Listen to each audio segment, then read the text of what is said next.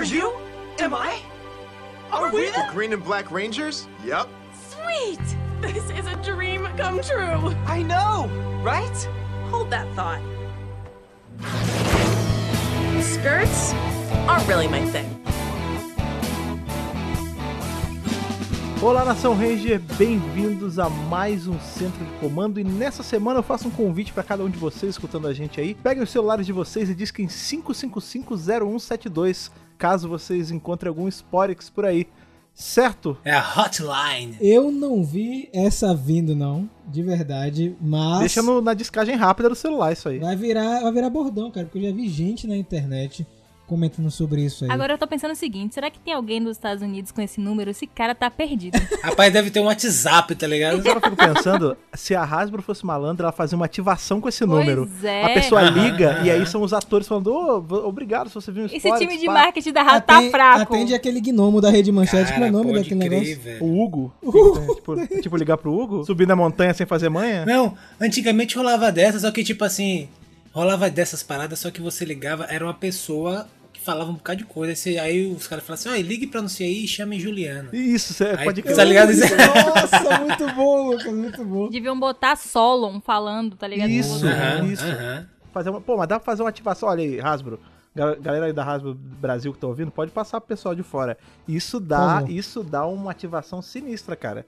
Imagina, a pessoa liga, aí tem alguma. Queremos royalties. Ó, queremos hot mesmo. Tá aqui gravado, você tem prova. Mas esse negócio lá que, que o Lucas falou é, é uma verdade, né? Como o ser humano ele era mais. A cabeça da gente há uns 20 anos atrás era mais simples, né? Tipo, a gente É, ligava pro negócio pré-gra- pré-gravado e caía. Eu lembro que esse negócio que a gente ligava e era. Quero falar com a, com a Adriana. Aí era o cara, o marido da Adriana, "Ah, tô ligando minha mulher, não sei o quê. Tipo, era um troço pré-gravado e todo mundo caía nisso. Não tinha uma pessoa que se ligava que era pré-gravado, cara. É igual com o cara de desespero. Eu fiquei muito feliz que vocês resgataram isso da minha memória. Eu fiquei muito feliz com isso, que eu tinha apagado Eu não, não sei o que é isso, vocês não falam. Depois eu vou mostrar pra Cara, era um negócio que você ligava e tinha essa pré-gravação que era uma pessoa te xingando e você ficava É. acuado, tipo, não, pelo amor de Deus. E a pessoa, não, você é filho disso, filho daquilo. E, e todo mundo caía nisso. Mas vejam, hoje no Centro de Comando iremos revisar os episódios 2 ao 5 de Power Rangers Dino Fury.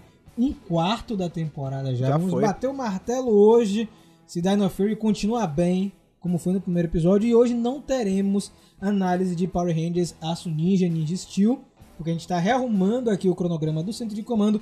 Mas essas análises vão continuar nas próximas edições. Fiquem tranquilos, a galera que está acompanhando o Ninja Steel aqui com o Mega Power Brasil vai ficar tudo em dia. E a gente não vai deixar você órfão dos guerreiros aí com Aço Ninja. Mas, antes de continuarmos, antes de começarmos, na verdade, o bate-papo de hoje, temos mais uma etapa na verdadeira saga que não é nem Dino Fury, nem Ninja Steel.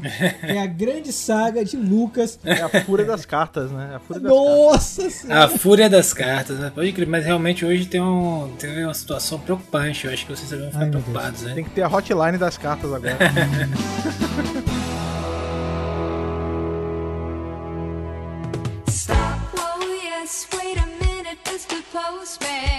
Chegamos aqui hoje na, na área 62 desse, desse podcast. Oh, Que é a nossa rapaz. sala secreta, onde tem o quê? Vocês sabem o que, que tem? Tem a piscina atômica, que é alimentada aí pelas cartas que chegam pra nós aí toda semana, que são trazidas aí por esses heróis das ruas, que são os carteiros que tem um porta-voz. E o porta-voz desses carteiros é menino Lucas. Então, por favor, Lucas, co- conte pra gente qual é a epopeia aí, a, a parte dessa história. As cartas chegaram dessa vez, elas chegaram novamente com esse pólen, né? Só que dessa vez também chegou com uma, uma carta ah, que estava escrito, né? E, e esse pólen, eu percebi que o pólen nessa carta estava um pouco diferente. Ele estava como se fosse concentrado em algumas regiões. Então eu peguei uma luz roxa, né? Aquela luz Luz Negra. não, não, É. luz negra, né? E coloquei para ver, passei uma solução específica para a gente poder acessar e eu vi que tinha lá uma mensagem que era que era o seguinte: essa carta é endereçada para os rapazes da piscina atômica, para as pessoas responsáveis da piscina atômica. E aí eu abri, eu, então eu sou uma dessas pessoas, eu abri, né? E aí ele fala na mensagem, ele está em nosso, tipo assim, eu estou no encalço de vocês E vocês Ameaça, talvez né? não fazem ideia de quem eu seja. Não há só uma maldade que eu não tenha tramado, não há só um sortilégio que eu não tenha planejado. Meu Deus. Eu chegarei até vocês. Olha aí, o Lucas esqueceu de comentar. O Lucas esqueceu de comentar, porque ele já mostrou pra gente aqui, tá sabendo já. Essa carta ela não foi escrita. Ela foi feita com recorte de, de revista e jornal. Exatamente. Pra nós não exatamente. identificarmos quem é a pessoa. Estamos em investigação ainda e nós não sabemos quem é, mas aparentemente a nossa nossa leitura de e-mails e a nossa piscina atômica ela está sendo ameaçada, ela está sendo cercada, ela está sendo aviltada por algum, alguma entidade, algum vilão. É, gente, nós não sabemos ainda, mas vamos ver, torçam pela gente, rezem, vamos tentar lutar, porque aqui todos já sabem, é pra trás nem pra pegar impulso, aqui é sempre pra frente, mas vamos pra cima deles aí. Gente, vamos lá então, Lucas. Pega aí a, primeira cartinha, porque depois dessa meio que. Né, Ficou cabreiro, ficou cabreiro, menino. Ficou preocupado? Ficou preocupado. É. Real, tá ligado? Toma aqui, eu vou pegar essa caixinha que ela tá bem. Ela tá bem. Ela tá quase saindo da piscina, ela tá querendo. opa, Saltitar. Deixa eu ver aqui. Olha, é do nosso amigo aí, ó. Olá, Ana Rafael Fred Lucas. Daqui quem escreve é o Spartacus, diretamente de Portugal. Nosso Oh, nossos Portugal. amigos lusos. Ora, pois. Em primeiro lugar, gostaria de dar parabéns por mais um excelente podcast relacionado com Super Sentai, referente ao centro de comando de número 84, que foi a Batalha dos 199 Heróis. Pois sempre que falam da franquia, eu fico curioso em procurar conhecer mais sobre ela, uma vez que sou um fã recente e só vim acompanhar as séries atuais de Super Sentai a partir de Lupa Ranger vs Patrulha. Cara, eu fico muito feliz de saber que Super Sentai aqui no Mega Power Brasil, onde o foco maior é Power Rangers, tem atraído a galera pra, pra acompanhar na frente. A gente comentou isso em outra ocasião. Pois é, é, é bom saber que nós só podemos ser porta-voz aí dessa, dessa outra parte desse grande guarda-chuva que é Tokusatsu. Com o trabalho de vocês, eu sempre conheço mais a franquia, percebo um pouco mais sobre ela e começo a ficar interessado em ver mais coisas. Por isso, parabéns, o trabalho de vocês é muito bem feito. Muito obrigado. Queria muito dizer obrigado. também que estou a escrever este e-mail porque faz quatro anos que o filme de 2017 estreou. Como faço todos os anos, revi o filme hoje, no dia que ele mandou a cartinha. E mais uma vez achei o filme fantástico. E levantou uma dúvida, aviso já, pode ser algo estúpido, mas gostaria de saber de vocês alguma explicação para essa situação. Eita, vamos lá. Vocês acham que há alguma razão para vários personagens chamarem a Trini de Didi durante o filme? Realmente Didi, que eles chamam ela assim. É, não sei. Cê- É, caraca, eu, não- eu nem lembrava disso. Realmente agora você me pegou, Sparta, porque realmente eu não sei. Talvez seja algum apelido interno, alguma coisa, eu não sei, cara. Eu ficaria Do- preocupado se eles chamassem de tipo Didi! Oye! Aí, é, aí eu ficaria preocupado. Não, mas o mas... Ele não não pegou. saber o que não pegou essa, referência. Mas é. Caraca, eu tô- agora eu fiquei na dúvida, porque não é nem.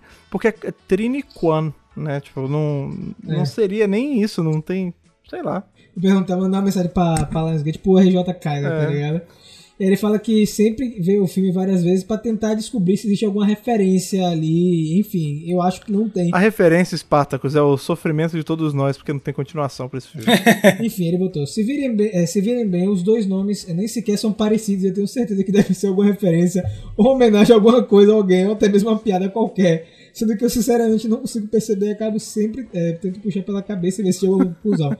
Exatamente, é, somos nós agora. É. Obrigado por terem lido meu e-mail e eventualmente terem perdido tempo a tentar responder. Meu Deus, parem com isso. que isso? Se, se não fizerem, sinceramente, não vou, não vou censurar vocês. Tenho certeza que sou a única pessoa no mundo que alguma vez pensou sobre isso. Desejo a continuação de muito sucesso para os projetos de vocês e continuem com o excelente trabalho que fazem nas mais variadas plataformas. Cumprimentos, Spartacus, hashtag Squad do Poder. Obrigado, cara. E lembrando mais uma vez, não tem pergunta besta. Aqui é a pergunta para todos. Fiquem tranquilos. Exatamente, cara. Pense que a, a dúvida que você tem aí, ela pode ser a dúvida do coleguinha do lado. Então não deixe de fazer, porque às vezes é um troço que você que tá aí na sua cabeça que você tá se perguntando, tem mais gente se perguntando, e aí quando a gente responde, todo mundo fica feliz. Então, foi o que eu falei, não existe pergunta besta.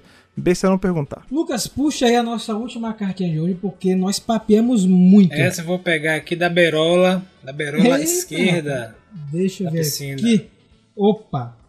Esse aqui é um referente ao centro de comando antigo, viu, Fred? Mas foi mandado agora recentemente, viu, Lucas? Olha só, é, você pegou na beirola, mas Provavelmente ela subiu. A, a mutação nela tava tão grande que ela tava já É. escalando, né? É. Referente ao Centro de Comando 56, Caraca. que vem por aí no final de Beast Morphers, e ele botou entre parênteses, tá mais para as previsões do pai Fred e mãe Ana. Olha aí, cara. Olha só. Vamos ver. Vamos lá. Olá, meus amigos. Aqui quem fala é o Davidson de Belo Horizonte, Minas Gerais. Um Tá? grande abraço para Gerais. Peço desculpas por enviar e-mail sempre. Gente, parem com Não, isso. não, não, não. É, você pedir desculpa quando vocês não mandam. É isso. Mas aconteceu uma coisa que eu não poderia deixar de comentar a vocês. E vocês precisam dessa informação. Fred, em alguns podcasts atrás, você pediu que, para que voltássemos a escutássemos edições ainda mais passadas, pedindo para confirmar tudo de teoria que vocês acertaram e retornarmos através de mensagens no Redimindo Ah, e pedindo desculpas pela quantidade de teoria que vocês acertaram. Risos. Esse é o, é um exercício muito bom de se fazer. Ainda bem que vocês fazem. Agora pasmem. No minuto 44 e 29 do episódio 156, lendo as sinopses dos episódios da segunda parte da temporada de Morfagem Feroz, Fred diz a seguinte frase. Abre aspas, abre aspas. Abre aspas. Olha, e vou além. Imagina se a gente fosse seguir essa ideia que a Ana falou aí, que a Dinosaur do crossover japonês, aí a Ana corrige para a Daniel Hope, daria pra fazer aqui que seria a Grid Connection. E aí, os Rio Soldier falam Rio Soul Cool, e a morfagem deles poderia ser tipo Grid Connection também. Pensa no tanto que arrepiei. Era só isso mesmo, até agora não estou acreditando. Caraca, até o próximo abraços. Que acabou que eles falaram é, conectar a rede de morfagem, cara. Ah, olha, eu previ Meu isso mesmo, Deus! cara. Meu Deus, os meus poderes são tão, tão, tão incríveis que nem, nem eu mesmo entendo eles às vezes.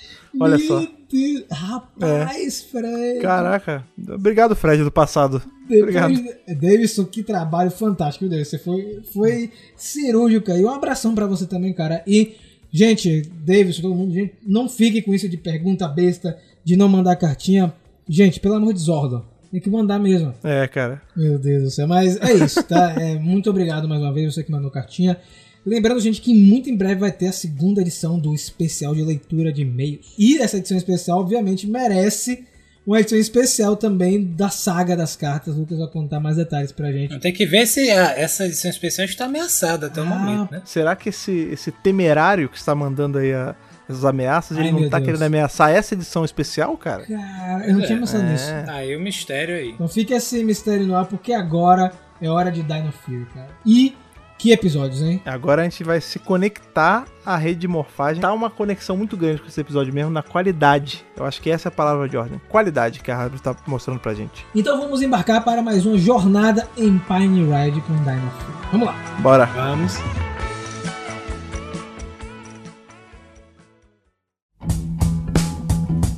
Dia 20 de fevereiro foi o dia marcado aí para os fãs de Power Rangers, onde estreou o primeiro episódio de Dino Fury. A Hasbro começando seus trabalhos com a franquia, finalmente, né? Depois daquele período com Beast Morphers, que foi uma transição. E depois do primeiro episódio, a gente não comentou mais nada aqui no centro de comando, demos um, um espaço aí para trabalharmos as nossas mentes, assistindo os episódios seguintes. E que episódios? Eu queria, antes de comentar especificamente de cada um, eu queria dizer que eu estou muito satisfeito com o que foi feito até agora, não sei vocês. É, hoje mesmo, aí antes né, da gente gravar, eu tava fazendo uma mini maratona de tudo que a gente teve de Daniel Fury até agora, né? Desses cinco episódios. E eu tive. Eu tuitei, né? Falei, ah, nossa, deve ser muito difícil a pessoa que é hater de Power Ranger, porque tá uma qualidade muito boa, tá tudo muito bom, assim, visualmente, os roteiros, os timings de piada, tá tudo muito legal. E vieram pessoas no Twitter falar pra mim que Dino Fury tá sendo a porta de entrada dela pra Power Ranger. Porque, ah, não, pô, eu não gostava de Power Eu não vou lembrar é o nome da pessoa agora, mas se você tá ouvindo, você sabe que é com você. É, a pessoa chegou e falou assim: ah, eu não gostava de Power Ranger por puro preconceito e eu ficava só com os tokusatsu japoneses. E aí veio é, Dino Fury, eu dei uma chance e eu tô adorando. E aí a pessoa né, se abriu pra assistir todo o resto. E é muito legal é, é, ler, enfim, é, ver isso acontecendo, porque a gente, todo mundo, né, apesar da gente ser, ser muito, ter muita fé no que a Hasbro ia fazer, a gente tava indo pra um terreno completamente novo quando a Saban entregou pra Hasbro, né? E é muito legal ver que a Hasbro, em pouco tempo, né, ela fez aí. A Beast Morphers foi feita em parceria ainda com, com a Hasbro, né? Foi filho de dois pais. Ela aprendeu a como trabalhar a marca bem pra essa geração de hoje. Tipo, de- deu essa repaginada, ainda é Power Ranger, né? Tem tudo que Power Ranger precisa ter, mas ela tá atualizada pra esse novo mercado, pra essa nova geração e tá funcionando muito bem. Na minha avaliação, eu acho que cada episódio tá melhor do que o anterior, cara. Porque eles estão trabalhando certas certas, certos temas, certas situações que estão casando muito bem assim com o ritmo é, dos episódios da franquia. Eu tô gostando muito. Realmente a Hasbro, até o momento, tá fazendo, na minha, na minha avaliação, tá fazendo um excelente trabalho, né? Eu espero que isso se mantenha. Eu espero que a temporada tá caminhando assim para situações bem interessantes. Eu acho que eles, inclusive, eu tenho. Quando a gente começar a falar dos episódios, eu tenho uma hipótese, não sei se vocês vão concordar, em referente a um dos episódios, que mais na frente eu acho que eles vão é, é, rolar um plot twist ou vai rolar uma surpresa em relação a esse episódio que nós vamos comentar posteriormente. O segundo episódio é um episódio que eu curto muito, é, que é um episódio onde a gente tem é focado no Wally, né? Tem todo aquele lance dele querer ajudar a equipe com sua mãe, porque a mãe dele tem um conhecimento com tecnologia e ele quer combinar a tecnologia humana com a tecnologia extraterrestre, mas a Solon diz pra ele que não, Wally. Esse, esse episódio eu acho maneiro porque a gente tem, né? Ele vai. Tem hora que ele pega aquele negócio que era do Void Knight e vai levar pra mãe juntar com o drone, né? Sim, sim. E aí é muito legal porque, tipo, a gente tá falando de um, de um universo, né, em que tudo de Power Ranger aconteceu, né? A, a terra regular, né, dos eventos, é tudo rolou e, e a série meio que já se mostrou que todo mundo conhece isso. Mas ao mesmo tempo que tem, tipo, essa terra que já passou por invasão e por um monte de coisa, ainda tem gente cética, né? Porque quando eles vão entregar esse negócio pra mãe do Oli, tá o guarda, né, que é o pai da... dos outros dois Rangers que ainda não entraram, né? E aí ele. É muito bom que ele- a garota fala assim, a, a Amélia. Ah, não, é. Tem os Sporix e eles são alienígenas, não sei o quê. Aí ele, alienígenas? Tá bom, até parece. Só que a Terra já é, já é alvo de alienígenas há há vinte e tantos anos, cara. Ele tava dormindo esse tempo todo, saca? É o descrente, é o famoso É, descrente. o Mas isso rola até nas temporadas mais antigas, cara. Ele, ele, inclusive, desenha o, o- como era a nave, ele, ele mostra É, assim. um disco voador. Ah, Muito bom. aí o Zaito fala: Não, não, não era assim, não. Tipo, como se fosse para dar certo. É, não era essa, né? Não era esse ET, era Isso, outro. Isso, isso, exato. Esses primeiros episódios todos, eles estão meio que nessa parada do. O Zaito, ao mesmo tempo que ele é um, o cara que tá ensinando eles, ele também tá aprendendo muito, né? Isso. Porque eles estão tomando um tempo pra, ó, você precisa se misturar. Aí tem o lance que ele esconde as antenas. Aí depois no outro episódio eles já vão dar roupas normais pra ele, pra ele não ficar com aquela roupa de cavaleiro medieval. É aquele mote do imigrante, né? Na verdade, Isso. ele é um imigrante. É como se a gente tivesse, sei lá, ido pro, não pro Japão, que a gente tem uma, mas a gente tem uma conexão com o Japão, mas a gente fosse pro Japão e fosse tentar ler e tá lá completamente analfabeto, sem entender quase nada, sabe? Ou pra um, sei lá, vamos utilizar um melhor que a gente não tem tanto que fosse pra Rússia. Aham. Tentasse olhar pras placas e aí- Perdidos. É, Perdido perdidaço. completamente naquela cultura. tá? Tem uma, tem uma música do Sting que eu gosto pra caramba, chama Englishman in New York, que é basicamente isso, né? Ele fala: Aham, aham. I'm an alien, I'm a legal alien, I'm an Englishman in New York. Tipo, eu sou um alienígena. Eu sou um alienígena porque eu tô numa cultura completamente diferente da minha. E é- nesse caso ele, ele é um alienígena mesmo, mas se aplica a gente também quando tá, num, quando tá num lugar estranho. É uma alegoria pra você tratar desse fenômeno, que quando você sai de sua cultura e vai pra algo completamente diferente, você se sente dessa forma, como um alienígena mesmo, em outro lugar. Não só em outro país, aqui no Brasil, porque o Brasil é um país muito grande, né? E eu, eu percebo muito, assim, que não é culpa de ninguém, nem tô criticando ninguém, mas muitas pessoas nunca saíram do próprio estado, nunca viajaram para outros estados no Brasil, ou às vezes viajou para um só, não tem uma extensão do que é Brasil, sabe? Aham. Você tem uma extensão mental. Ah, beleza, o Brasil é grande, tem vários estados. Mas você nunca ativamente saiu e foi passar um tempo ou morar. E eu tive esse privilégio e maldição ao mesmo tempo, que foi morar em muitos lugares no Brasil e visitar também, né? Por causa da. Porque não só por causa minha, do meu pai, mas da minha família inteira que tem trabalhava, que trabalhava com isso, né? Proporciona esse tipo de coisa. Então, é, é muito louco, porque às vezes você tá lá morando três anos no lugar e você muda e é tipo. É completamente diferente. O Brasil é gigantesco. Você chega no lugar, é outra cultura, é outra linguagem. Eu lembro que quando eu vim morar em Salvador, eu não conseguia me comunicar com as pessoas. Eu só sorria Aham. e, e balançava a cabeça, Caramba. que a pessoa chegava pra mim e falava assim: E aí, colé de merda? E rapidão, eu né? ficava, E eu falava assim. Aí eu pedia pra repetir, eu não entendia. E aí depois eu parei de pedir pra repetir e fui acostumando o ouvido aos poucos. Você já foi pra alien poder várias me vezes. Né? inteirar. Com Exatamente. certeza. O Brasil é muito rico, né, cara? A gente tem esse, Sim. esse privilégio culturalmente e tal. Nós somos um dos países mais ricos, né? Um país Se for continental. pensar né? assim no mundo, é. Tem países que tem uma cultura bem estreita, bem, bem sabe? Tudo é muito igual. É, É, é, até tudo pelo muito igual, tamanho, sabe? né? É. Exato, e, e nós aqui temos um país gigante com uma mistura absurda, com nossos problemas, é, é claro, mas a mistura que isso. A mistura é, terminou dando resultado de, um- de uma riqueza que você não encontra quase em país nenhum. Eu queria destacar uma coisa desse episódio 2. Espero que ninguém tenha deixado passar, porque nós temos nesse episódio a estreia da melhor vilã da temporada, que é Mucus. Ah, Rapaz, eu eu- tenho, eu tenho uma, uma, uma dúvida aí.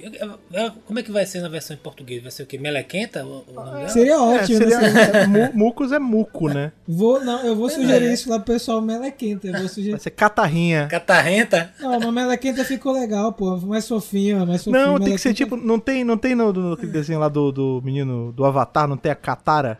Essa é a catarra, entendeu? Nossa, Fred, que horrível. Tem uma hora que ela- A cara. catota. Tem tá? hora que ela pula e, fa- e- faz uma, uma trollagem, tipo. Smurf Slime. É, Smurf Smurf Slime. É, rapaz, dei risada naquela parte ali. Aí sai Ela um é muito- catarro e gruda na janela, assim. É, era um. Muito bom. Aquele catarro carregado. É muito louco que muita gente se identificou, gostou da vilã, né? Ela é legal. fazer uma vilã carismática assim, logo no segundo episódio, né? E ela vai ter uma relação muito bacana com o Void Knight. É uma relação meio de humor, né? Porque a Muko sempre tá fugindo das situações. Ela vai, é, vai até os Rangers, depois vai embora, deixa ele lutando lá com a Sporix do dia. Nesse episódio 2 tem uma parte muito engraçada, que é logo depois que eles mofam, né? E ela parabeniza depois que eles mofaram, bate palmas. Ah, eu acho que legal isso aí, e vamos lutar. Mudou de cor, que bonito. É as cores, que, é, que cores legais. Não, É legal que ela toma uma, ela toma uma espadada e explode, né? É Ela perde muito rápido. Agora você vê que é uma vilã que não morre fácil, né, cara? Porque ela é imortal, né? É imortal. É, É que o catarro é um negócio maligno, né, bicho? Nossa, É, assim, uma espadada não vai quebrar. ela vira gosma e volta, né? Quando você para pensar, é porque é que ela é uma vilã que é a, a vilã cômica, né? Ela é, é o efeito equipe Rocket. Ela tá ali só pra, pra fazer a graça da, da parte dos vilões. Mas se ela fosse, tipo, evil mesmo, bicho, não ia ter como matar esse trem. Porque Ela ela, ia crescer. caras, né, cara? Não, ou, Ela ou nem, ela ia nem- ela explodir. ia crescer, ela ia entrar pelo nariz dos caras ali, É. pelos poros e Sim. dominar. Agora sim, o episódio seguinte é, foi um episódio assim que me surpreendeu é, logo de cara, porque eles jogam um suspense na temporada. A gente tem o Zeito, abre o episódio com o Zeito olhando pra uma pedra vermelha que eu pensei que era um energema na- nas prévias, né? Que é a, a pedra que serve para os poderes do Range Dino Charge. Uhum. Pensava que era a energema do nosso universo, né? E na verdade é, foi um presente que ele ganhou da mãe dele Sim. lá no planeta dele assim que ele virou um cavaleiro. E eu gostei muito que a gente teve esse flashback. E o Simon já tinha comentado que a gente vai ter vários flashbacks ao longo da temporada com o Zeito.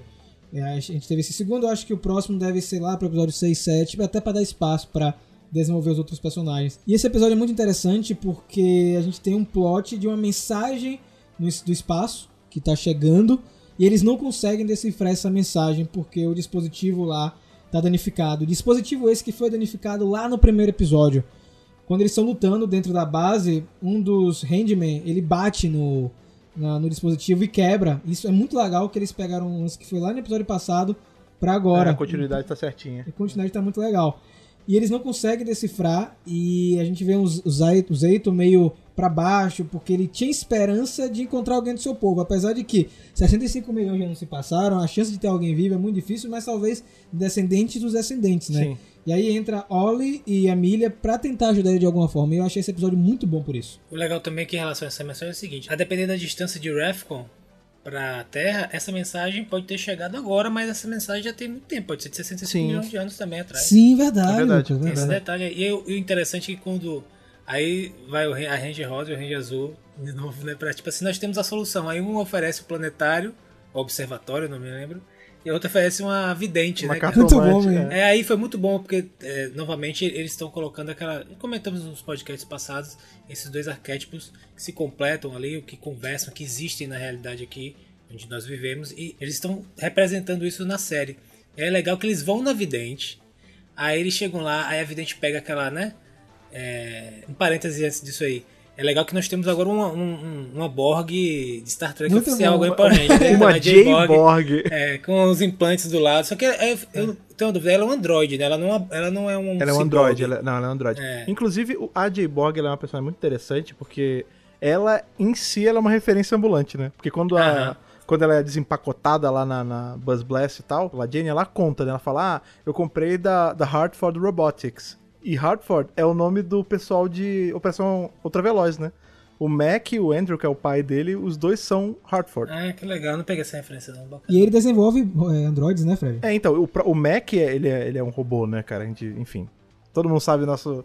Como a gente Spoiler reage a- alert! É, mas é isso, né, cara? Spoiler! É, mas ele é uma máquina e, enfim, tem, não é spoiler porque tem, ainda tem uns, umas coisas que acontecem aí, mas basicamente é isso. Dá pra gente assumir que depois do, do fim ali de Operação Traveloz, esse cara ele a- expandiu os negócios, agora ele tá vendendo é, vida artificial por aí, cara. Aí fechando parênteses, voltando, aí eles vão pra vidente, tá lá de Borg ajudando e tal. Elas saem, e aí a, a vidente começa. a- Pega o cristal do cara, não, realmente, uma mensagem, o povo tá querendo falar com você. Aí o Ranger Azul sai, né? O Ranger Azul cético, pesado nessa brincadeira e fala, não, então tudo bem, né? Ele fingiu que era namorado da Ranger Rosa. E aí começa a fingir pra ela, diz, né? Aí ela termina Docinho de falando- coco. é, ela tipo, não, vocês realmente vão ter um futuro muito lindo, muito bonito e tal. Aí a Ranger Rosa fica pirada, eles saem. E aí o episódio segue como se isso realmente fosse. Como se o que a Vidente falou fosse mentira. Mas a minha hipótese vem aí. Eu acho que mais na frente a Vidente Aí. tava certa. Essa Vidente tem poderes reais e eles vão ter alguma coisa. Porque isso em si já é um arquétipo também da a vidente que achava que era uma charlatã. Oda May Brown, Aham, saca? Lembra aham, da Oda May aham, Brown de, de Ghost? Sim, sim. Que ela achava que era uma charlatã e na real ela tinha um canal aberto aí com outro mundo. Porque pensa, ó, Sibila Trelawney. Sibi- exatamente, ó, porque o que que é essa a Madame Índigo, que é essa que é essa Isso, isso. Ela faz três previsões ali. Ela venda a Jane a- tá com a J-Borg, ela fala assim: "Ah, você tem um poder psíquico de achar os Sporix". E aí a, a Jane sai que nem uma, uma barata tonta, que nem uma doida caçando, mas ela nessa confusão, ela acha um Ela acha vários, é verdade. Inclusive tem um spoilers que, que vai pra ela, né? De repente ela tem alguma coisa que atrai os que spoilers. atrai. É, pode ser. Nessa ela fica lá vendada, é. Rapaz, ela fica vendada, ela que acha um. Sporix na, na cagada ali.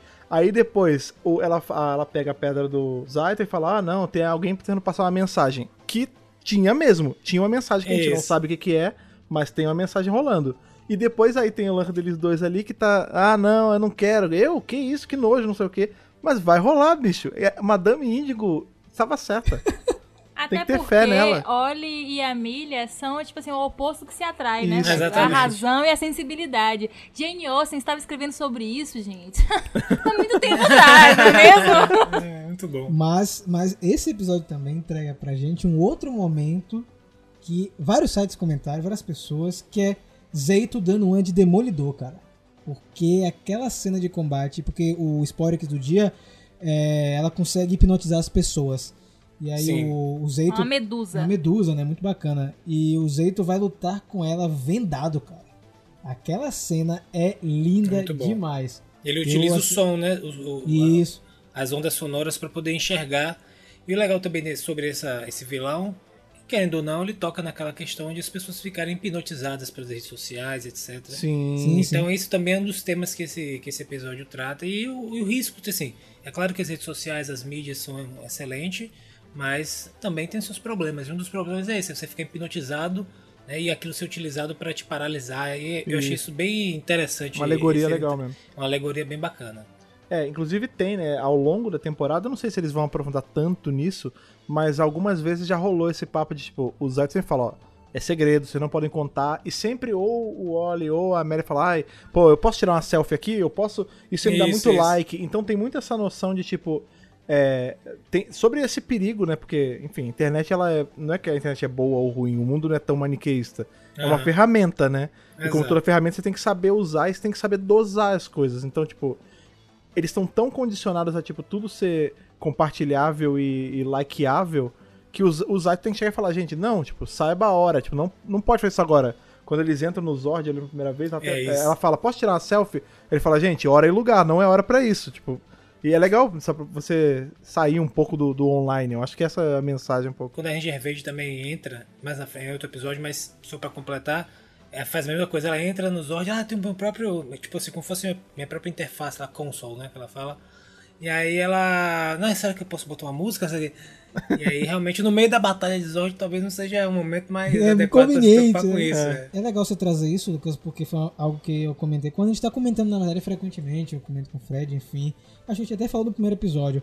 é que as lições de moral em Dino Fury são orgânicas. Sim. Elas não são maçantes. Olha só, você está errado por isso, isso, isso. Ela faz parte do plot e você percebe ela acontecendo naturalmente. Não precisa você ficar. Olha, gente, tá vendo? É isso, Isso. aí. né? Vibe Não- Mickey, né? é, É, Não tem He-Man, né? Ninguém olha pra tela e fala, Exato. viu? Não façam isso. É, o Mickey que aí dava o Shelp, né, no pessoal lá em Ninja Steel. E o legal também é que, é, é, como o Fred falou, não é maniqueísta. Então é, eles, é como se eles demonstrassem ali a, dinâmica da, da situação, do fenômeno, entendeu? Então, assim, são- tem coisas legais que as pessoas vão poder. Por exemplo, a hotline é uma coisa legal. Então, com a tecnologia. Cara, eu com- gostei muito disso. Então você pode ligar e, pô, pô, os caras podem ir lá salvar e ajudar, etc. Mas também você pode, a pessoa pode chegar a utilizar aquela tecnologia para te hipnotizar, Sim. para te, pra te prejudicar. Então é legal que eles mostram essa dinâmica, né, que às vezes falta hoje, né? E eles estão eles estão fazendo isso bem feito, como tá bem orgânico, tá bem amarrado, tá bem interessante. Agora, esse, o lance da hotline também, inclusive se vocês precisarem, vou lembrar aqui 5550172. é, se- o lance da hotline eu acho engraçado porque hoje em dia, eu não sei, eu não sei como é que, talvez na Nova Zelândia seja meio diferente, mas isso muito seria um, um app, né? Porque ninguém liga mais hoje, tipo, tudo é, sei lá, app de... Talvez vire um app mais pra frente, gente não É, sabe. talvez, porque eu acho assim, às vezes é uma parada assim pra, olha, pessoas estão assistindo, o telefone ainda existe pra você poder ligar. Mas, ou porque, sei lá, porque o número torna a coisa um pouco mais engraçada. Mas falando em, em- coisa de comunicação que eu lembrei agora, só pra não esquecer, uma coisa que eu achei muito legal é como a gente tem momentinhos Mighty Morphin dentro de Dino Fury. A gente tem eles. Eles têm aquele comunicador, né? Que é o reloginho, que funciona muito parecido com como funcionava lá em Mighty Morphin, né? Você chega perto pra poder falar e quando você bate nele você teleporta. Isso é uma coisa que voltou, que eu tava sentindo falta desse o teleporte ali de ah, vou, vou pra base, sair da base e tal, é bacana. E eles fazem a mesma coisa que os Morphin faziam, que era assim, é um trambolho no seu pulso, ele chama a atenção. Aí tem um negocinho, você. Me dê uma licença. Aí a pessoa se afasta, aí chega É com ele isso. perto assim, o quê? Ah, tá tudo monstro? Não, oh, vou ter que resolver um negócio ali? Tchau. é muito igual, cara. É, eles falaram que Dino Fury seria uma homenagem a, a Mary Morphin, né? E, e a Saban tentou em várias temporadas repetir a fórmula de Mary Morphin. E aí Dino Fury tá usando elementos e tá funcionando, né, cara? Porque você não precisa fazer exatamente como era antes. Você pega o que deu certo Faz e um adapta. remix, É, é o É remix, isso. exato. Essa parte do teleporte eu acho fantástica, porque assim, em Mega Force o teleporte foi em um ou dois episódios. Aqui não, eles estão usando frequentemente É, ir tá lugares. é. É, no próximo episódio, que é o episódio 4, eles usam pra levar o pai da Izzy e do Ravi pro hospital. Eu achei sensacional aquilo ali. Eles então, várias vezes, né? é, é muito bom isso, porque, vamos ser sinceros, gente, se a gente tivesse no teletransporte. Se eu usar- fosse o Goku, eu não andava. É isso, pô. Tem que usar. Tem poder, Sedentário tem que usar, total, né? Só Total. pra tudo. É isso. e aí a gente pula para o episódio 4, que é o episódio da estreia de dois novos Rangers, que, segundo o Simon Bennett, foi o episódio que ele mais gostou É muito de legal. trabalhar. E é muito legal ele fazer falar isso já no começo, né? Ele tem um episódio favorito sendo um dos primeiros episódios. E esse que é o Novos Recrutas é um episódio muito bom de introdução de personagem. Arrisco dizer, como muita gente comentou, foi um dos melhores episódios de entrada de Rangers É bom mesmo. muito tempo. É logo Porque- dois, né, cara? De- é, é muito bom. É muito bom, porque a gente tem um plot muito bacana, que é o Zeito é, querendo um emprego. Achei isso ótimo, né? Estão arranjando Ah, um emprego dele, sim. na verdade, lá no Lá no BuzzBlast. BuzzFeed. É, no BuzzFeed, BuzzBlast. E lá a gente já encontra o Ravi, que vai ser nosso futuro Ranger Preto. Que é o match de Digimon, né? Tocando, Ah, vendo? tocando Tá vendo? É gaitinha. mesmo, é mesmo. Gente, É igualzinha. veja se vocês não concordam comigo que a Jane fez uma péssima escolha. Vamos lá. É, porque ele é lá. vida louca, Os né? dois, né? A, a- ela vai decidir, né? Ela manda uma matéria, dá uma pauta pra cada um e manda cada um fazer uma matéria para o Buzz Blast. O que eu acho que as, eu que eu acho assim, as pautas são muito mais sérias do que parece, né? Porque lá tudo parece que é tipo realmente o BuzzFeed, tipo Na loucura. é, cinco dicas de cola quente, tá ligado? E a matéria é um negócio complexo, tá ligado? Você vai lá, entrevista uma atleta, vai lá, vai no museu e entrevista sobre o, né, o negocinho lá, a bolinha brilhante. Né? Isso. E aí, o Zeito, na minha opinião, performa uma entrevista perfeita. Sim. O cara é um repórter nato. Isso foi o cara ficou congelado por milhões de anos, hein? Exatamente, olha só. Você chega lá, você tem que entrevistar aquela pessoa, e aí a pessoa fala assim: não, não quero ser entrevistada. E o cara descolou uma entrevista tá ligado? Com, assim, uma maestria Um que eu jeitão. fiquei, cara, jeitão. Eu não sei, se- eu fiquei pensando depois, porque eu falei que o Ranger Preto não tinha conseguido fazer a entrevista toda. A gente não sabe, porque pode ter cortado já pra um momento avançado da entrevista dele e tal, mas eu fiquei com essa impressão de que ele não tinha conseguido terminar a entrevista dele porque ele foi atacado. Tudo bem, a gente dá um desconto. Mas repara só, você tem um, um feed, uma, uma redação, tipo BuzzFeed, né? O BuzzWatch Louca. que é com, com, tipo várias coisas malucas e ideias e você tem você tudo é seu é muito né? Você tenta chamar as pessoas justamente por isso tutoriais malucos e tal. Você tem literalmente um robô né humano lá que faz várias coisas e tal. Você teria um cara que é um alienígena podendo fazer listas que nenhum outro repórter ia fazer. Mas ela não sabe. É, ela não Cinco sabe. planetas. Não mas repare quando ele começar a chegar com as pautas malucas Ela vai gostar. ia, ia ser sucesso entendeu Qual é como cuidar melhor de suas é antenas, né? isso. Será que a antena é tipo um ouvido assim que você tem que limpar a cera? É, tem que, tem que polir, né? O negócio que eu achei. É porque assim, já. O, vocês, vocês assistiram os episódios, vocês sabem, né? Mas no fim, não é o Zaytos que consegue emprego. Mas se ele tivesse conseguido emprego, o- ao longo do episódio todo, eu lembro que eu fiquei com essa impressão. Porque a gente tem, né, esses flashbacks da vida dele no planeta lá em Rafcon. E eu senti uma vibe muito Krypton em Rafcon. Porque ele fala assim: ah, Sim. é uma sociedade avançadíssima e não sei o quê. E aí, quando ela foi devastada por conta da invasão dos Sporix. Beleza. Ou seja, ele é um cara que é o, ele é o nosso herói. E ele era de um planeta com uma civilização muito avançada. E ele caiu na Terra e agora tendo que se adaptar à Terra. E ele ia ser um repórter. Isso é muito super-homem. Muito super-homem, seria legal. Mas eu vou te dizer uma coisa, viu? Esse esquema aí da, da, do- da redação e, tipo, é exatamente o que acontece na vida real. Às vezes o cara mais apto não vai ser contratado, tá Meu ligado? Deus, o Lucas jogando verdades agora. Se bem que, vamos ser muito sinceros, a- o menino Raven entrou pra fazer reportagem de hambúrguer, né? Ele, fa- Exato. isso que eu não entendi. Ela bota ele, tipo, o teste é vá lá e, e faça uma matéria É sobre o isso. orbe de nefrita e não sei o quê. Me mostra que você é um jornalista de verdade, mas agora você vai trabalhar no BuzzFeed. Mas é justamente isso que acontece também na vida real, pô. Cinco dicas de hambúrguer É. em Pine Ridge. Esse episódio também a gente tem a entrada de um outro vilão, que eu também gostei bastante, que é o Boom Tower, que foi feito pelo Void Knight. E ele vai ser meio que uma contraparte com a Mucus. É, é muito bacana A isso. Ele é, bem, melequenta. ele é bem bestão também, eu gosto de vilão assim, mais bobão. Com sotaque, E- né? pa- Com É, sotaque E parece que ele vai ter uma rivalidade com o Ravi, sabe? Eu senti isso aí, que eles vão ter uma rivalidade. Até o episódio seguinte confirma isso. E esse episódio é muito legal porque a gente tem, como eu falei, a apresentação de dois personagens. A gente descobre que os dois são irmãos. É, o pai é confirmado, né? O Garcia, o guarda florestal, é o pai dos dois. Guarda-belo. Guarda-belo. Exatamente, guarda-belo. Aliás, vamos, vamos falar sobre. Vamos pegar um momento aqui, falar sobre o direito de trabalho. Porque o cara, ele é guarda florestal, ele é o Warden. Mas ele é guarda florestal que ele tá na cidade combatendo crime, parando pessoa como É isso fosse- que eu falei É, com o que- Rafa. que extensão- Cadê a polícia dessa Não, cidade, gente? a Não é polícia também? ninguém. Não, e é assim, é do tipo, esse cara não tá recebendo extra por isso, por, por Será? Quem insalubridade. Caraca, ele foi atingido, o cara sofreu um Cara, ele acidente foi- de trabalho porque ele tava. Eu tô falando pra Ele mim, devia ser guarda-belo. é Ele devia ser guarda-belo, vai ficar na casinha de madeira dele é, brigando com o urso. Esse é o trabalho dele. O cara tá na cidade é, batendo de frente com um monstro, Você cara. vê que é louco. Faz, faz muito tempo em Power Rangers que não tem isso, né, cara? De um civil ser atacado mesmo É. é, dessa maneira. Eu gostei disso em Dino Fury, que mostra que realmente é perigoso, gente, você tentar encarar um ser de outro planeta, um robô. Não um- façam isso em Não casa. façam É. E a gente percebe também que tem uma relação um pouco complicada do Ravi com o pai dele. Tanto que no momento que os Rangers vão conversar lá com, com o pai e com a Izzy, né? A gente descobre que o Ravi ele foi para um lugar com o Orb, que é um lugar que ele já ia constantemente para praticar com os instrumentos musicais, porque o pai dele não aprovava isso. Não aprova, na verdade.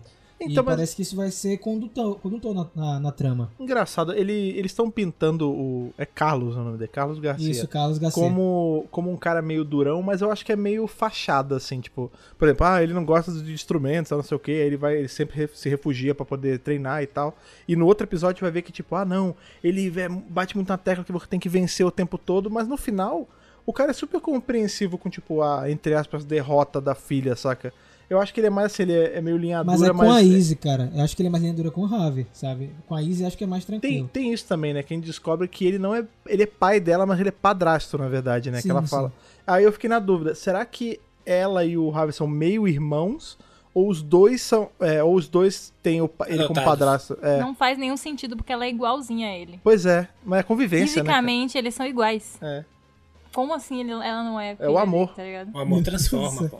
Falando em transformar, vamos comentar sobre a cena de morfagem desse episódio. A polêmica. O cara bom de gancho pra caramba, ó. Depois fala da gente bom de gancho pra caraca. É, ganhar um troféu, get over here. Isso. Nossa, vídeo de puxar, viu? Aí como você tá. Então, tivemos a morfagem e foi uma morfagem muito interessante porque no momento que a Izzy e o Ravi se transformam, né? O Ravi quebra o orbe que tem duas é, Dino Fury Key dentro do, do orbe, né? É, que decisão, né? Tipo assim, ó, meu irmão, não vai ser, não vai ser seu e não vai Acabou, ser de ninguém. não é de ninguém. O cara vai lá e quebra na pedra o negócio, bicho. É, o Ravi era o tipo do cara que estourava a bola, né? Não, É. não- ninguém vai brincar. Eu faria isso, inclusive, tá? É, com certeza eu faria. E depois, a grande surpresa, né? A Izzy aparece de saia, a Ranger Verde, assim como aparece a Ranger Verde antepassada, lá no flashback do primeiro episódio. E ela tira a saia porque ela não gosta de usar a saia e acabou, gente. É isso aí. E eu, eu, eu comentei isso lá no canal. É, teve uma época que o Jason Bishop foi questionado nisso na internet. Jason, por que tem Rangers que tem saia e tem Rangers que não tem saia? A gente já sabe a explicação lógica por conta da adaptação da, do material japonês. E aí ele explicou que isso acontece em Power Rangers porque na hora que você se transforma como Ranger, é, a rede de morfagem entende como você quer se portar ali no caso. Tipo, ela entende seu psicológico, seus gostos. E na hora que a Izzy transforma, é como se o poder que estava ali residual ainda pertencesse a Ranger do passado. E no momento que ela morfa de novo, não precisa ter saia porque ela não quer usar. A Izzy ela se sente mais à vontade sem saia. E é isso. Ela não tem por que ficar brigando. Transportista e tal. É, não tem por pois que é. ficar brigando na internet. Eu isso. nunca vi um pedaço de pano causar tanto problema na internet, cara. É, É, impressionante. Mas o que foi que houve? A galera falou o quê? É, porque todo mundo quer criticar, né, cara? É um absurdo ela te rasgar a saia. É que lacração, estão, é não estão sei o quê, militando no Rangers. Gente, Não, mas a Ranger Rosa tá de saia, qual é o problema? É, exato. Tem uma de saia e tem uma sem saia. velho. Porque Exatamente. toda mulher tem que usar saia, toda mulher só pode ser rosa e amarela, Teve- teve- entendeu? olha, um parênteses aqui, teve gente no Mega Power. O cara, inclusive, bloqueou o perfil do Mega Power. tá? E ele botou assim: que mulheres têm que usar saia. Não pode É. ter mulher sem usar saia. Tem que usar saia. Esqueceram de avisar ele que a saia é uma invenção, né? Que não, não é um elemento da natureza. E aí você chega, você chega na Escócia e você mata todos os caras, né? Porque estão de cute, é. porque é, pois é. Aí fala, gente, falta sabe o que para as pessoas? Antropologia. Aí É. você dá uma, assim, uma, um- uma pitada de estudo de antropologia e abre a cabeça. Porque quando você vai estudar as outras culturas, outros povos, de outras, de outras regiões, outras épocas, você percebe que é, uma boa parte, de, inclusive, das coisas que nós gostamos é tudo invenção. É, e as Sim. coisas Sim, em outros sim. lugares, em outros tempos, são diferentes e assim funciona. Não, e outra, tem esse lance que a Ana falou das cores, ah, a mulher tem sempre que ser rosa ou amarela, tipo, essa, essa associação do a mulher com o rosa, isso é de uns séculos pra cá, cara, porque antigamente o rosa era pra homem. É, e tipo assim, aí você fala, isso- fala isso pros esquimós que só conhecem milhares de tons de branco, tá ligado? Faz assim, ó. Bota no Google aí, ó. Rococó francês. E olha os homens. Todo Pois é, pois de é. rosinha Exatamente. pastel, Veja a amarelinho corte de pastel. Luiz XV, tá ligado? Exatamente. Dá uma olhadinha. Vai assistir Maria Antonieta, que é mais moderninho. Vai assistir com, como é o nome dela? Kirsten Dust. Assiste, assiste esse filme e olha a paleta de cores. Era assim, todo mundo de bebezinho, cozinha bebê. Esse negócio de menino usa rosa e homem usa azul é um negócio ridículo que inventaram. Nem sei nem quem foi que inventou isso. Por exemplo, minha cor favorita mesmo é verde. Então, assim, né, gente? Hum. Mas olha, sabe que eu também gostei muito dessa cena? Foi a cena de combate da estreia dos dois, que foi uma cena completamente americana. E, inclusive, o coordenador de dublês se manifestou no Twitter depois que a galera parabenizou. Acho que é a primeira vez que acontece isso é, em Power Rangers do coordenador se manifestar. Ó, fui eu que dirigi essa cena, fui eu que Que fiz. maneiro. E, e ficou muito legal, né? Ela joga a saia pra cima e, e entra com a joelhada, com os dois joelhos em cima do Rangeman. E É. depois ela usa até a lança. Isso é muito bacana. Que é o Dardo, na verdade, né? Muito bom isso. As coreografias, as cenas de eh, as coreografias das cenas estão excelentes, inclusive vamos dar aí uma salva de palmas para as lutas de, de Zords também que Tão ótimo. tá um show à parte de, de mistura, Dá até né? gosto de ver. Dá até É, gosto de ver, é isso, sim, exatamente. Dá sim. gosto de, tipo assim, na- você fica esperando o que, que vai, qual a cena diferente que tal. Eles estão usando uns ângulos, umas, umas câmeras diferentes. Eu tô gostando demais, cara, desse negócio, porque por essa cena mesmo da Izzy entrando, é- essa. O lance que ela já usava a lança, né? A vara, sei lá, no- no civil e ela tá integrando dardo, dado, me é. no É, integrando isso na, no jeito dela lutar. Aí ela troca, dá as espadas pro irmão, aí ele fica com duas, ela tem uma hora que ele joga a espada, ela mete a lança na espada e gira, tipo, é tudo é muito dinâmico, né, cara? E isso pra luta de Zord é a mesma coisa. Que aqui a gente saiu, a gente, parece que a gente já tá fora, graças a Deus, dessa dessa rotina que todo episódio tinha, que era monstro cresceu, montou o Zord, usou os mesmos golpes de sempre, ganhou do monstro. Tipo, aqui não. Eles parece que cada monstro, cada episódio tem um puzzle pra você, você desvendar. Então, por exemplo, na da mulher cobra foi o lance dos olhos. Aí, tipo, eles usaram, eles pequenos, eles estavam não estavam dentro do Zord, eles usaram as chaves com os poderes adicionais pra tipo um quebrar o quebrar o negócio lá o cimento, aí depois o outro juntou o cimento, tipo, cada batalha de Zord tem uma dinâmica completamente diferente, cara. Isso é bem legal que eles adicionaram disso, dos poderes, inclusive, tipo assim, é, cada um pode acessar esse poder, não é só de um, tá ligado? Então, às vezes, Sim, pega aquela coisa da gravidade, aí um pega, outro pega, e utiliza e combina. Eu gostei disso também. E vamos falar de outra coisa que a gente comentou no começo, que o Lucas falou, mas acho que merece um momento para falar da cena de morfagem, né? Porque eu não vi uma pessoa na internet que não gostou. Sem É brincadeira. muito bom, eu gostei também. É bom. A cena de morfagem dessa temporada, meus amigos, eu juro pra vocês, é top 3 de Power Rangers. É, a sincronia, É a trilha sonora Isso, também. com certeza. Ó, tá vendo você? Sim, a galera que, ó, Sim. não, a abertura é ruim, as músicas da série vão ser ruins, morderam Engula a aí, língua. engula aí. Porque a trilha sonora tá muito boa. Eles trouxeram um compositor novo. A trilha sonora que foi composta pelo Bert Sellen tá sensacional. E eu acho que eles acertaram muito nisso. E principalmente nessa cena de morfagem que tá muito, muito perfeita, gente.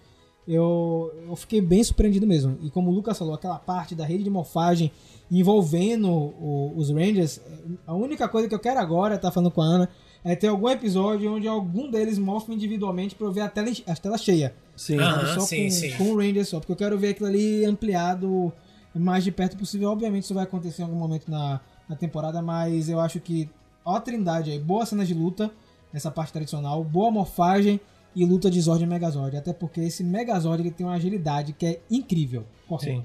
Um negócio assim. É, não, areia, cara, eu ia comentar, esqueci. Não, é, a- esse Zord, essa mobilidade que o Zord tem, cara, eu achei bem interessante, cara. Não sei, deu uma- um outro frescor também nas lutas de Zord, junto com, com as. Com, as- com os, com os ângulos, com os enquadramentos, com os tipos de lente que eles estão usando e as misturas, inclusive com as cenas em 3D. Então dá, dá um frescor, assim, é- eu achei absurdo esse frescor que dá, o frescor que dá, porque traz mais possibilidades. Quando você bota o Zord meio engessadão, faz com que você não consiga colocar certas poses, né? Fazer certos movimentos. E com esse assim bem articulado e tal, eu achei que foi que ficou bem bacana. Então espero que talvez seja até uma tendência, né? Não sei, eles vão sempre mudando. Por favor, né? Vamos lá. A Toei também tem que ajudar lá, lá, de lá, né? Continue aí, Toei, fazendo essas lutas mais dinâmicas. Inclusive é bom você falar nessa parte de computação gráfica, Lucas, porque em vários momentos nesses quatro episódios, nesses cinco episódios na verdade, nós temos cenas americanas com Zord também, né? Eles complementam é, vários pedaços, mostrando que Power Rangers caminha com suas próprias pernas, tá? Eles não precisam é, depender de tudo que é feito lá no Japão. Inclusive o Simon Bennett estava comentando que em um episódio de Power Rangers é um minuto de cena japonesa. Dos 20 e poucos do episódio é um minuto só. Então você tem muita coisa construída do zero e é isso que faz os enredos ficarem tão interessantes como o quinto episódio. Não, e também é interessante o seguinte, normalmente essa, essa, quem vê um problema disso são os fãs, pô, mas isso é uma solução, uma solução muito boa que o Rain Sabango encontrou, cara. Porque você utiliza, pra quem produz, É, corte de isso, custo, é né? isso é genial, cara. Você reutiliza, você ressignifica aquelas cenas pra contar uma outra história. E aquilo faz parte de todo um, um esquema, um mote empresarial de business internacional que os caras conseguiram montar. Os caras vendem um produto duas vezes, com duas histórias diferentes. Uma focada no Oriente, outra focada no Ocidente. Né? Eu acho que as duas poderiam, poderiam conversar no Ocidente, etc. Mas é, eles conseguiram criar uma estratégia muito boa, entende? E que muitas marcas, muitas empresas, muitos business não conseguem. Né? Tem esse detalhe com essa longevidade. Então, é, normalmente os fãs que, que tem um pouco esse negócio, mas é simplesmente um equívoco. Pergunta pra quem produz se não é maravilhoso, entendeu? Então, E o quinto episódio vocês acharam maravilhoso? cara, eu gostei, sobretudo que No, no início eu achei um pouco confuso que eles apresentam a Lily ali interessante, mas aí tem toda uma discussão, novamente, daqueles temas interessantes que Power Rangers vem trabalhando e vem trabalhando bem nessa série, que é justamente esse, sobre essa questão, sobretudo, da relação do pai, né, com a Ranger Verde, de sempre, tipo, não, tem que ganhar, tá ligado? Não importa o que aconteça, tem que ganhar. E, e, e eles revertem isso, né, falando, não, o que é mais interessante seria, na verdade, você ajudar. a- Tem coisas mais importantes, vai, do que ganhar, né? Outras coisas Ganhar que não são é isso, ganhar não é tudo.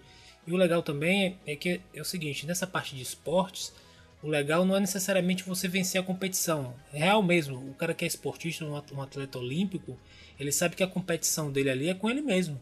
É de ele, é de ele ultrapassar os seus próprios limites. E o outro, o seu, o seu competidor, o, o cara que ele tá ali na mesma, na mesma baia correndo com ele, na verdade está ajudando a ele a expor os seus limites para ele poder transpassar. Então, no fundo, é sempre uma, uma, uma disputa contra você mesmo. e não Superação, disputa, é. Exato, e não disputa para agradar alguém ou para e quando você tá ali para agradar alguém, para poder fazer simplesmente o gosto de alguém, no caso o pai da Ranger Verde ou etc, isso talvez não seja tão interessante. Aí o legal é que esse episódio ele trabalha esse tema de maneira bem legal. E essa personagem entra algumas vezes para fazer essas inserções. E é legal, achei que ela interpretou bem, inclusive, né? E, e dá aquela noção de que assim, tem um lugar, uma sociedade legal, é uma sociedade que tem um lugar para todo mundo. né? Inclusiva, é, eu achei muito. é, com muito carinho, assim, muito cuidado que eles fizeram É, isso. Porque, primeiro que eles chamaram a, a menina, né, que faz a Lily, ela é uma. uma É a Sarah Dalton, é. é, ela é uma atleta medalhada mesmo, de Aham. as Olimpíadas de pessoas especiais, né? Com eles inclusive falam, né? É, com deficiência intelectual. Isso. E é muito, eu achei muito legal como eles fizeram tipo a introdução dela, tipo tem ali um minutinho do episódio, não é um troço hiper expositivo, é super feito direitinho, tipo ah não, ela é de, uma, de um tipo de competição que é só pra pessoas que têm essa deficiência intelectual pra provar que tem espaço pra todo mundo. E aí ela até brinca, fala não é esporte pra todo mundo, mas ninguém consegue vencer de mim e tal, não sei o quê. Eu achei muito cuidadoso o jeito que eles fizeram. Tipo, E é ela que tá ajudando a Sim. Verde, né? é, Ela- não, é- ela tá ajudando, ela ajuda a menina que quebrou a perna lá também, que Isso. gera toda a treta dela com a prima. E essa cena da discussão eu também achei muito legal. Porque a gente aprende, assim, de- pelo fato dela estar no episódio, e também por como ela é tratada e destratada pela prima, né? Pela Izzy. Aham. Porque a Izzy fala, ela tá tratando super bem, quando ela, ela fura, né, entre essa, o lance do treino delas, ela dá meio que uma patada na menina, e a menina fica magoada também. E tem esse lance, tem muito esse, esse estigma que, tipo, ah, ele é especial, ele não vai, ele não vai nem lembrar isso aí, você pode fazer. E não, Aham. cara, tipo, ela lembrou, ela Aham. ficou mal e ela também soube perdoar depois. Isso passa uma mensagem, de, é um. É cuidar, é isso, cara. É o cuidado mesmo, assim, pra pessoa que tá assistindo, tipo, imagina você ser um pai ou, ou você ter o- um parente que é especial assim, e você tá vendo ali você, sabe, se sente representado e tal. Pô, eu achei, eu achei muito bonito, de verdade, eu, eu me emocionei. E é um episódio totalmente focado na Izzy, né? Eles trazem esse plot da, da prima dela para um episódio de apresentação de um Zord novo, né? Então você vê que é o dia a dia normal dela, tendo uma situação paralela de ser uma Power Ranger. Eu preciso encontrar meu Zord, mas ao mesmo tempo eu preciso é, vencer uma competição e eu preciso também aprender a perdoar. Não, e, e não só perdoar, né? Tipo, é, aprender a não me cobrar Isso, tanto, porque isso. a lição, na verdade, quem passa a lição pra ela é a prima. Ela que chega e fala, ah, você é, não é sobre vencer, tem coisa mais importante que vencer. Tem- você tem que aprender a perdoar, não sei o quê, ajudar os outros. E aí a menina que ela ajuda é a que era a grande rival dela. Que quando começa a, a corrida, ela ainda fala, ah, boa sorte. Ela não precisa de sorte, não sei o quê. É ela que torce o tornozelo, é ela que engatilha Rapaz, isso na e que torcida de tornozelo, viu, bicho? A mulher capotou, capotou no barranco. Não, captou no barranco, tropeçou na, na raiz, captou no barranco, fez tudo. Ali, é, como é que chama? Rompeu os ligamentos ali, viu, bicho?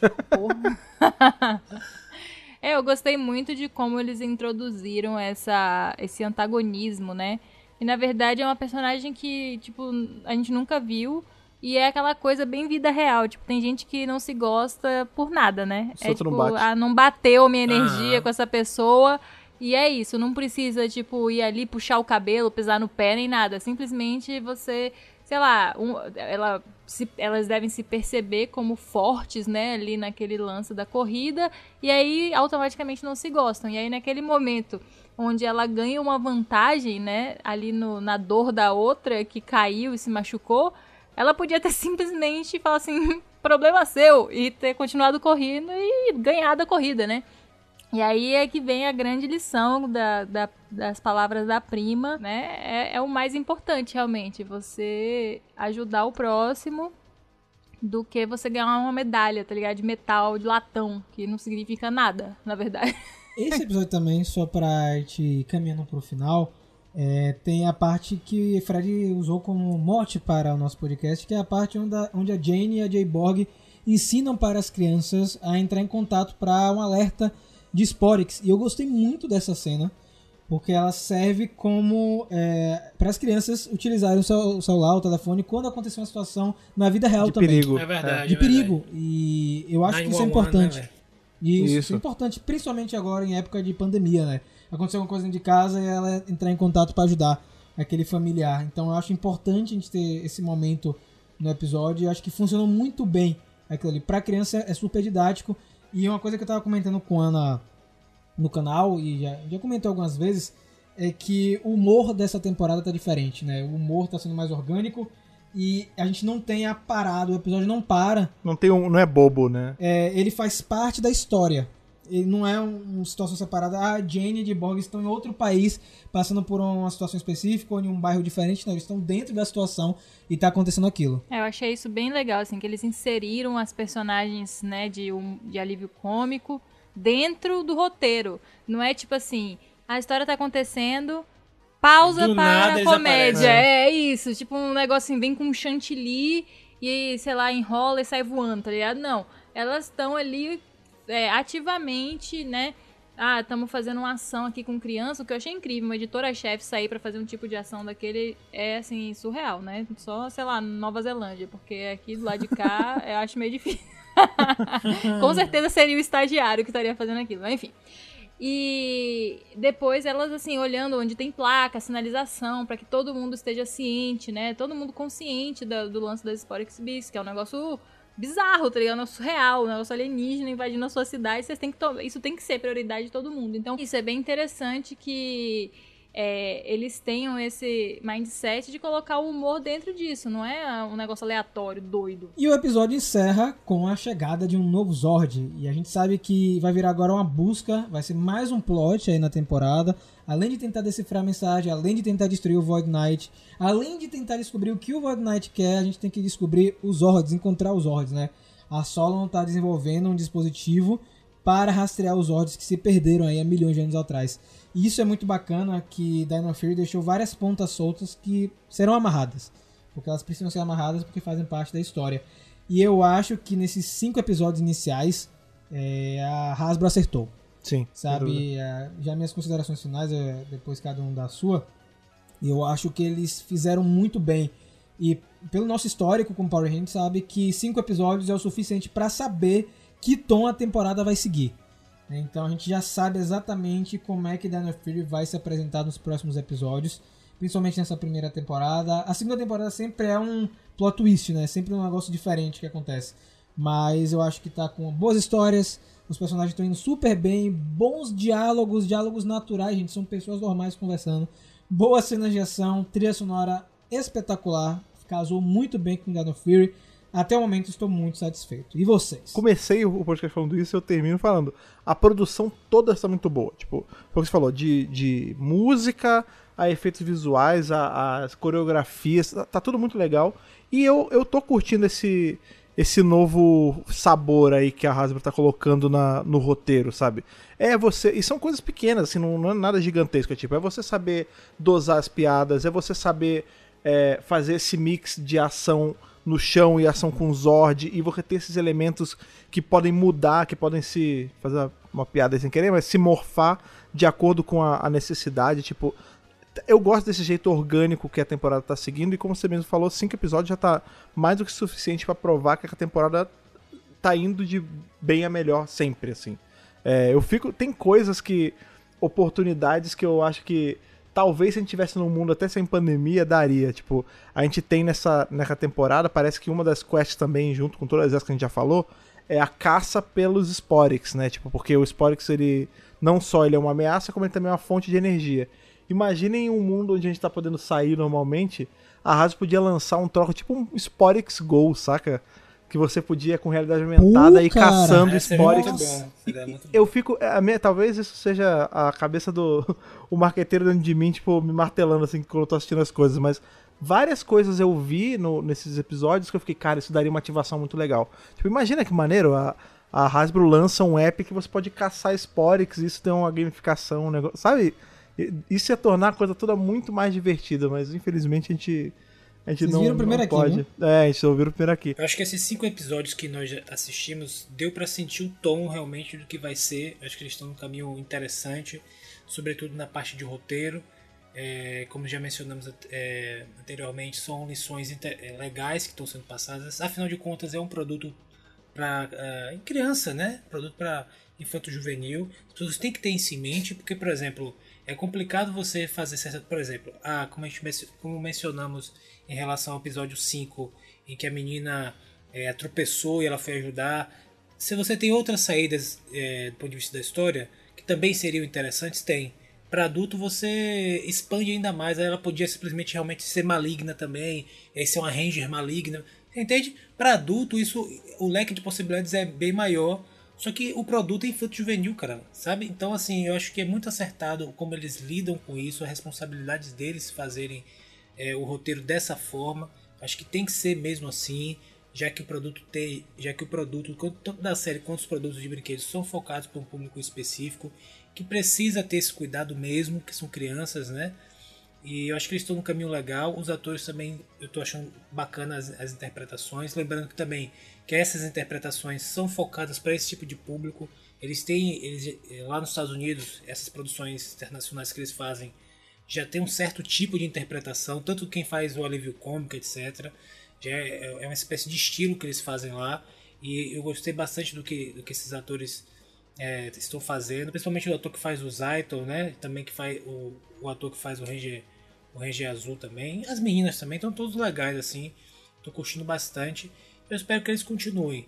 A parte de produção também em relação aos Zords, eu gostaria de ver mais lutas nesse sentido, mais orgânicas com, com, com sequências e enquadramentos e lentes diferentes. Eu acho que isso, que isso dá um, um frescor, porque como nós assistimos hoje em streaming, sabe? E nós assistimos tipo toda semana certinha, talvez para a criança pode ser um pouco diferente, mas a criança também está inserida nesse universo. Cara, tem que dar um frescor maior do que o modelo antigo, que é tudo muito repetitivo. Então, você tem que manter uma repetição, que é normal para criança também, mas dá um frescor, faz parte na, na dinâmica e dá um, um plus, né, cara? Dá aquele, aquela, aquele laço do produto premium, é, o premium, que, que eu acho que essa série tá, se, tá, tá mostrando ser, sabe? Um produto bem bacana de da- da Hasbro no controle total da situação. Bom, depois de 30 minutos vocês três falando, eu não tenho absolutamente nada pra falar.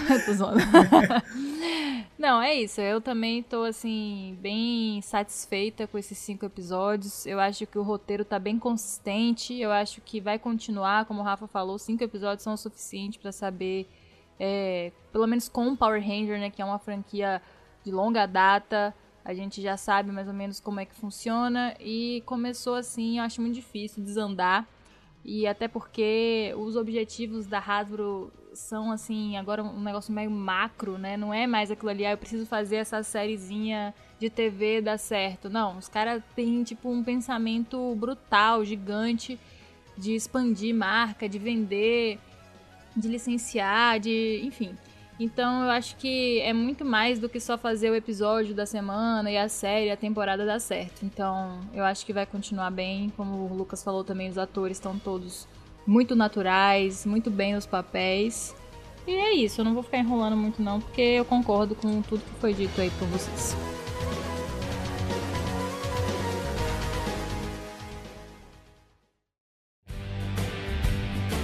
Agora que revisamos aí essa, esse primeiro quarto né, dessa temporada, eu já tô, eu, eu vou ser sincero, a gente já, já tá nesse. fechando já um pedaço dessa temporada e eu já estou ficando com saudade pra vocês terem noção de como eu estou gostando de Power Rangers Dino Fury, mas óbvio que nós queremos saber de vocês, nossos queridos ouvintes, o que vocês acharam aí dos episódios 2, 3, 4 e 5. Bem, e do primeiro também, se você não deu sua opinião sobre.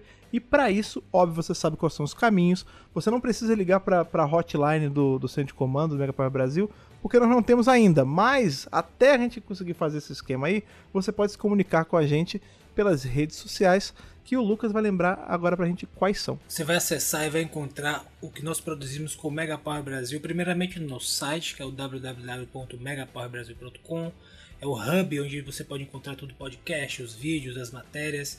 Acho que é o lugar que se você não acessa sempre o site, você tá um pouco equivocado. Acho que o primeiro lugar que você tem que acessar é o site, cara, porque lá tem tudo, tudo filezinho, tudo arrumadinho. O Rafa deu um tapa no visual, tá é, bonitaço, lindão. Você também pode ah, nos encontrar com arroba Brasil no Twitter e no Instagram, coisas bem bacanudas lá também. E é claro, o nosso canal bonito e cheiroso no YouTube, que é o Mega Power Brasil também. Exatamente. Outro meio de comunicação que você tem, você já sabe, é aquele meio ali atômico, aquele meio radioativo, que são as cartinhas que você pode mandar pra gente pelo e-mail que a Ana vai levar pra gente. Pronto, gente. Digita aí, abre aquele Gmail. Eu sei que ninguém mais usa Eu pensei que você ia fazer um tutorial agora, gente. Muito bem, abra um Gmail, digita. É, mas muito é, bom, é. muito bom. No- bote na aba, né, contato, contato, megapowerbrasil@gmail.com. Na aba assunto você coloca a edição do podcast que você está se referindo, né, pra gente saber do que você está falando. E no corpo do e-mail você coloca o seu nome, sua idade e de onde você está falando, junto com sua mensagem, para a gente saber com quem nós estamos falando, tá? E ajudar no Power Sense. Fale pra gente também, Rafa, se a pessoa for uma pessoa analógica e quiser mandar uma carta física, como ela faz? Galera, vamos lá. Deixa passar essa pandemia. Assim que passar, vocês vão lá na caixa postal do Mega Power, beleza? Caixa postal 4040 CEP 41 830-972 Salvador, Bahia. Muito fácil. Exatamente. E outra coisa também é muito fácil. É para você que tá aí escutando a gente, vendo os vídeos, consumindo todas as matérias. Se você quiser ajudar com mais do que só o seu compartilhamento, seu like, seu comentário, que é muito importante, como você gosta de falar, é fácil. É só você entrar em apoia.se barra Brasil e se juntar aí à nossa lista seleta de Rangers de apoio, como é o caso do Gustavo Almeida Teixeira, do Ayrton Serafim Balabem, do Ramon Tonelli Cavalari, do Stefano Gollum, do Vinícius Guedes, do Rivelito Júnior, do Bruno Henrique Soares Gonçalves, do Rafael Augusto de Paula e do Antonino Botelho Filho. Exatamente, galera. Muito obrigado mais uma vez pela sua audiência. A gente vai comentar em breve mais da No Fear e também Ninja Steel, tá? Fiquem tranquilos. Nos vemos muito em breve e que o poder o proteja.